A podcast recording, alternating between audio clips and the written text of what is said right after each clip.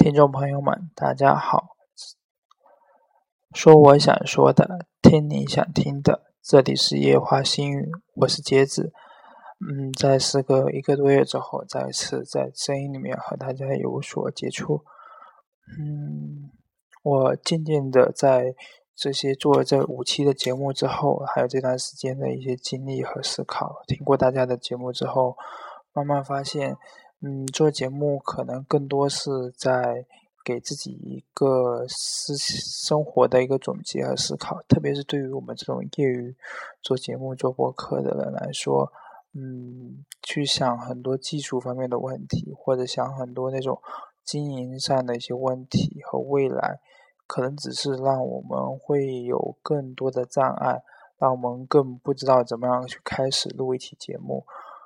与其那样，我觉得我不如就说一说自己的生活。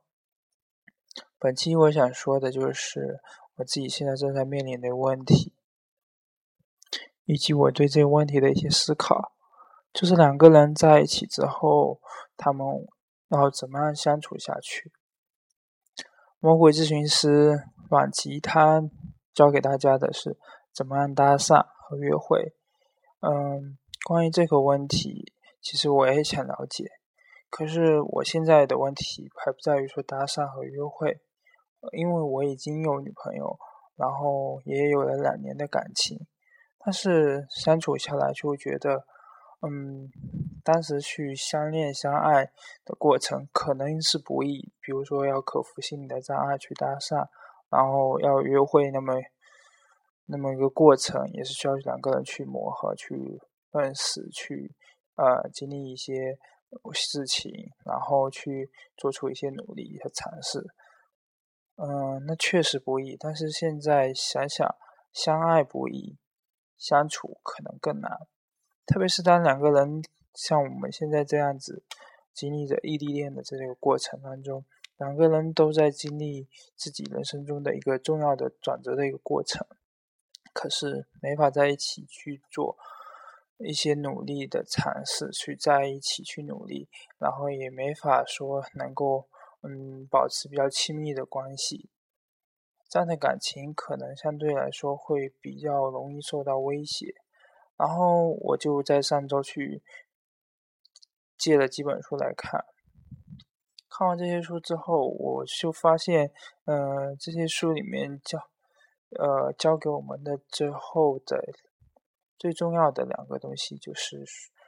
两性之间的这种关系里面最重要的就是我们需要保持信任和亲密。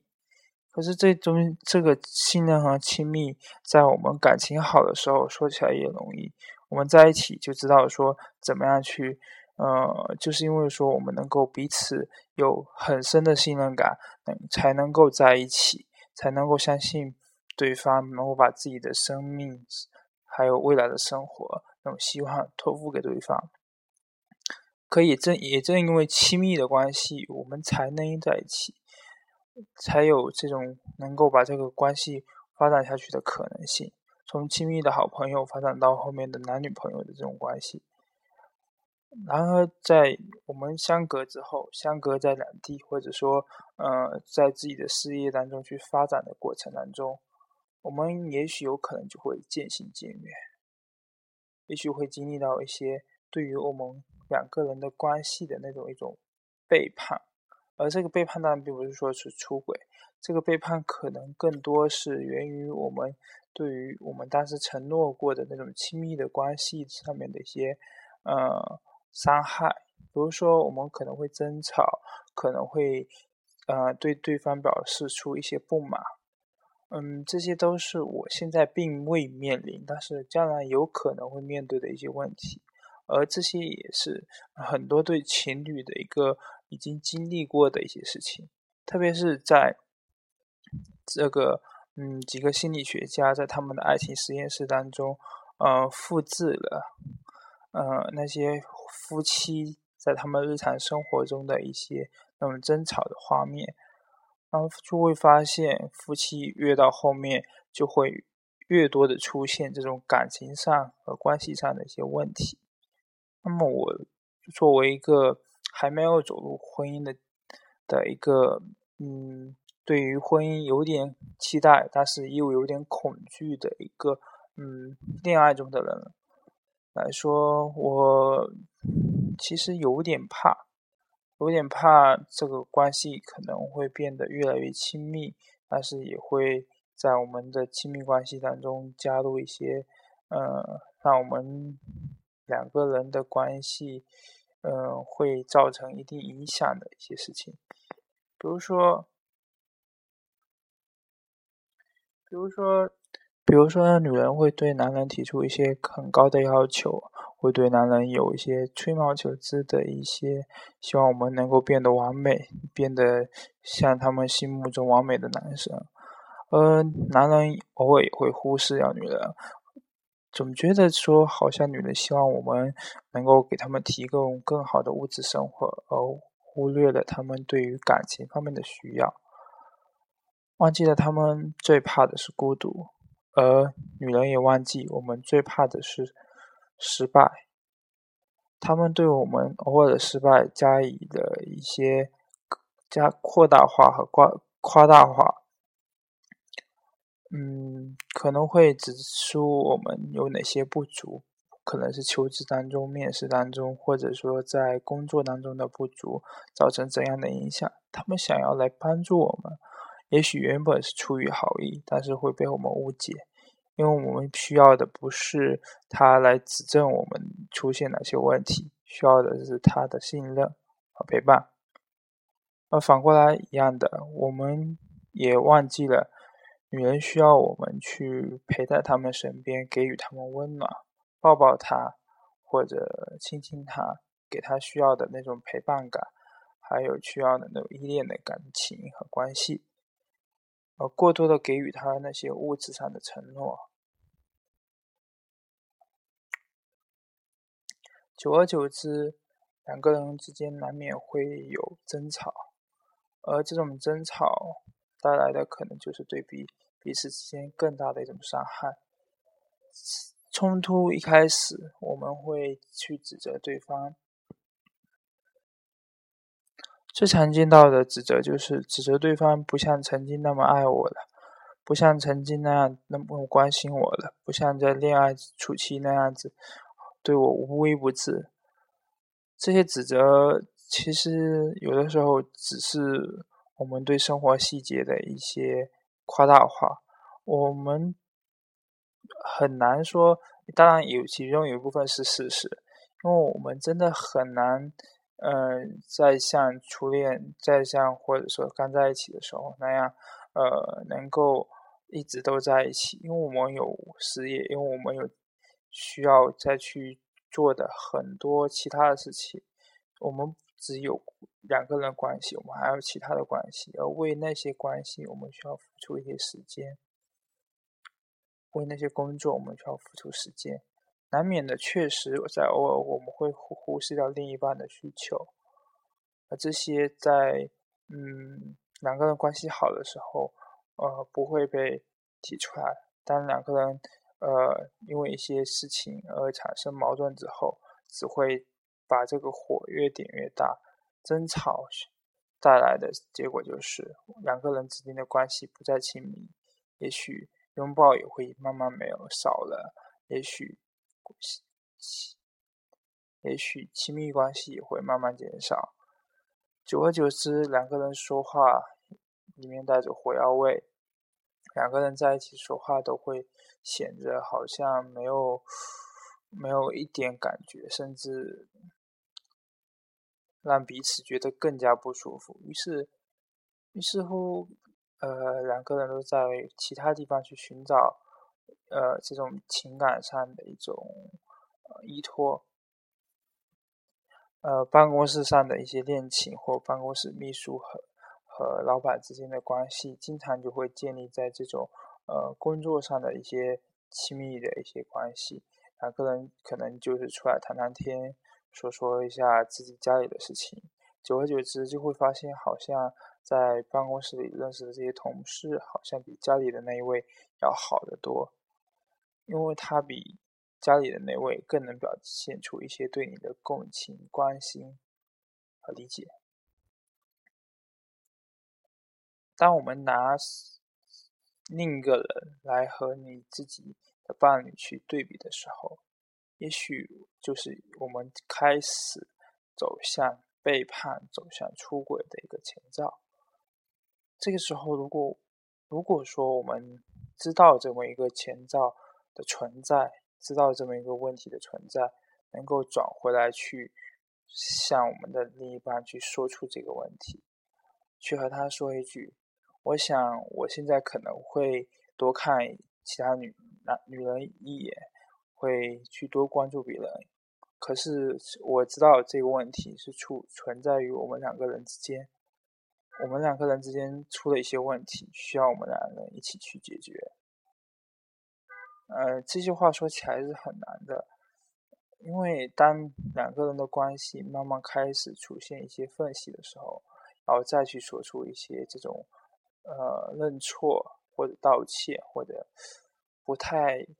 嗯那种强硬、不再强硬、不再亲密的那些话，就变得有些难受、有些难办，所以有些话就在短期之内。可能就说不出来，只能说，当当这种事情出现之后，我们两个人之间就变得不再亲密，这给了别人机会，而在而当真的有有第三者，就在这个时候慢慢就会出现在我们的生活当中，而其实当第三者出现的时候，只能说明我们这伴侣之间的关系早已经。在很长的一段时间里面，已经出现了很多的问题，才会出现到最后一个结果，就是，呃，伴侣双方中的一方，甚至说双方都出现了肉体出轨的这种那个问题，他向另外一个人去寻找他所需要的那种亲密关系。比如说，在之前这个。呃，四月三四月份炒得很热的那个文章那个事件，很多人都在指责文章，却没有人在想一想，确实没有人在想一想，说文章在这呃后来事业有成的过程当中，是如何渐渐的和马伊琍就渐行渐远了这个问题。很多人都在指责姚笛，指责他是第三者插足，却没有想一想姚笛在那。在文章的生活中，他到底扮演了什么样的角色？因为指责是容易的，思考是难的。特别是在这个大家都在指责的时候，我们没有静下来去想一下，他们的关系对我们来说有怎样的一个启示的意义？好在，好在马伊琍最后给大家做了一个很好很好的榜样，他像。文章伸出了那个宽恕的橄榄枝，而这个宽恕的这这个橄榄枝，正好是两个人面对着这种外遇、出轨，或者说这种背叛的行为之后，回归到一个嗯原有家庭生活的一个最重要的一个基石。只要两个人嗯都还。选择要回归家庭，那么就需要面临这么一个过程。一方需要坦诚的说出他的问题，需要坦诚的说出他为什么要回归到家庭，或者回归到你原有的一种伴侣关系当中。而另外一方则需要真的去宽恕他，从从情感上至少需要。需要慢慢的去接受他犯过错的这个事实，慢慢开始重新去信任这个曾经给他造成巨大的心理创伤的这个人，呃，这个过程真的非常难，嗯，我们这些没有经历过的人是难以去想象的。而那些真正经历过这些事情的人，却真却绝大多数不会去做到原谅另外一个对一个一个人。嗯，虽然说这个社会上已经有很多婚姻咨询师，可很多婚姻咨询师他们也未必能够解解解决这些婚姻当中面临的问题。其实这些问题，呃，绝大多数可能和我们自己曾经的这种呃依恋关系有关，需要我们自己去花很长的一段时间，可能是一年，可能是两年，才能慢慢的消失、消解掉曾经的这个受到伤害的这个创伤的情感。嗯，也许。比如说，就像文章和马伊琍他们这样，他们的这个关系其实比我们一般人所可能遇到的这种背叛，嗯，还要承受更大的压力，因为他们的事情是全社会皆知，呃，很多人时不时都会提起来，而我们的关系可能在两个人之间，经过时间的两个人之间或者周围朋友知道。呃，经过一段时间，经过一年、两年，甚至三五年之后，也就被慢慢被淡忘了。而像这种公众人物却未必。那对于普通人来说，真做到后面能够去接纳，当当有一方，特别是被背叛的那一方，能够主动伸出橄榄枝去要求，呃，要去去去宽恕那个背叛方的话。呃，那是很难得的。一般来说，都是背叛方向去向被背叛的一方去要求说，我要回到这个，呃，去去请求宽恕，说我希望回到这个原有的这个伴侣关系，我希望和你和好。而这个时候，在这个时候，背叛这一方，背叛者需要，嗯，向向这个。被背叛的这一方承诺说，这辈子再也不会发生这样的事情，并且许下可能他不愿意承受的最大的一个嗯代价。这种惩罚的代价需要无限大。比如说，在婚姻关系当中，在这些心理学家有说过，在婚姻关系当中，如果呃一方需要回来。一般来说，会承诺的最大的可能性就是放弃所有财产，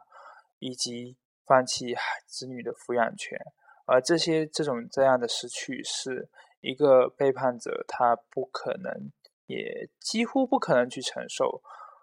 绝大多数人是不愿意承受失去自己周围的一切，而只为去再找到另外一份关系。除非说这原有的关系已经糟的不能再糟，呃，原有的关系糟的不能再糟。嗯，也就不会有人在离开之后还会选择回来，所以这些选择回来的背叛者，应该不会再犯错。呃，这种原谅，这种宽恕，真的是有机会让两个人，呃，这个外遇成为一个可宽恕的罪，再呃，再再让两个人重回到亲密关系当中，而重回到亲密关系。就最终需要两个人重新回到床上。如果两个人在出现出轨的情况之后，两个人没法回到床上，这只能说明被背被背叛的那一方自始至终还是自始至终还是未能真正原谅背叛方。只有两个人重回这种呃。重回重新回到床上，重新回到这种亲密关系当中，才能说，呃，他原谅了他，才能说，才能给到两个人有机会重新开始一段他们属于他们两个人的一个关系。嗯，当一个，当我们现在。当我们现在处于一个，嗯，还当我现在处于一个还未婚的一个状态下，我还有选择的权利。嗯，我们的父母亲人从从小，我父母亲人从小都会跟我说，在我结婚之前，我可能还有选择的权利，但在我结婚之后，就需要对我的另一半。负责到底。嗯，其实对于一段感情来说，我们要真的能够走到结婚那一步，可能我们再去想要分开，嗯，出于我们本意想要去分开的这个可能性不太大。很多是因为我们生活当中的磕磕碰碰、种种冲突和矛盾，才会造成我们最后渐行渐远。而我幸而能够相对比较幸运的是，我自己是在学习心理这个心理学。然后，嗯，由于我自己的兴趣去接触到这相关的这些知识，然后和一些实验的结实验的一些结论和数据，然后就去能够知道他人是什么样的，然后，嗯，由他人来推知自己未来怎么做会比较好，嗯。回到主题，今天这个主题，嗯，确实相处，其实确实是，确实是相爱不易，相处更更难。我不去讨论那种搭讪和约会这些事情，因为我不懂，我也说不清这个。怎么样去建立信任关系？怎么样去建立亲密关系？但是，我想作为一个生活的实践者，想要知道，我想明白的就是这些东西需需要自己在未来的生活当中慢慢去摸索。至于我未来作为一个心理咨询师，那怎么样把这些东西？这种关系和来访者、求助者他们去分享，和那些在在婚姻关系当中受到背叛的人去去去一起去解决这种婚姻的问题，也真的只有我自己经历过婚姻，自己经历过婚姻当中的种种磕磕碰碰之后，才能够明白。只是在这个时候，在现在这个时候，我们或者说我，就应该说是我，更多的是一个思考，更多的一个是一个想和体会，把这些东西弄成文字，弄成声音，给自己做一个总结。也这也正是我自己去做这期博客、做这一些东西的一个目的。最后了，这个说到最后，我再总结一句，与本期的主题无关。嗯，呃，我们每个人做这些做生活当中这些事情的目的都不一样。当我现在开始对着这个话筒去说这些话的时候，其实我自己心里可能相对来说还是孤独的，因为每次当我能够和我自己和的伴侣在一起的时候，我是不会想起来说要去录音，不会想起来说要去写文章。有他陪伴的时候，我的心是充实的，不不会需要说我拿出一个特定的时间。甚至我根本就想不起来要拿出特定的时间来去录节目，来去说话。就只有当我自己在孤独的时候，在甚至有的时候是比较难过的时候，才会想起拿拿起手机，拿起话筒去说话，去说出我自己的声音、想法和把自己的感情融入到这一种节目当中。我做节目没有没有。太多的准备，只其实就是看了书，然后准备了一份呃思维导图，然后准备了自己的想法，准备了自己的情绪，带着我的情绪去把我的一期节目做好。我想做后期编辑，可是我的技术啊确实还是不够。嗯，在未来可能会慢慢慢慢把这些技术的问题解决好，做出可能。有配乐，有，呃，有剪辑好的呃音频的前期和的这种有后期处理过的声音，嗯，可在现在在现在这段时间，嗯，关于这个节目，关于播客，我想更多露出的是我自己真实的声声音，在每在每一个夜晚，在每个录节目的那个夜晚，我最真实的情绪，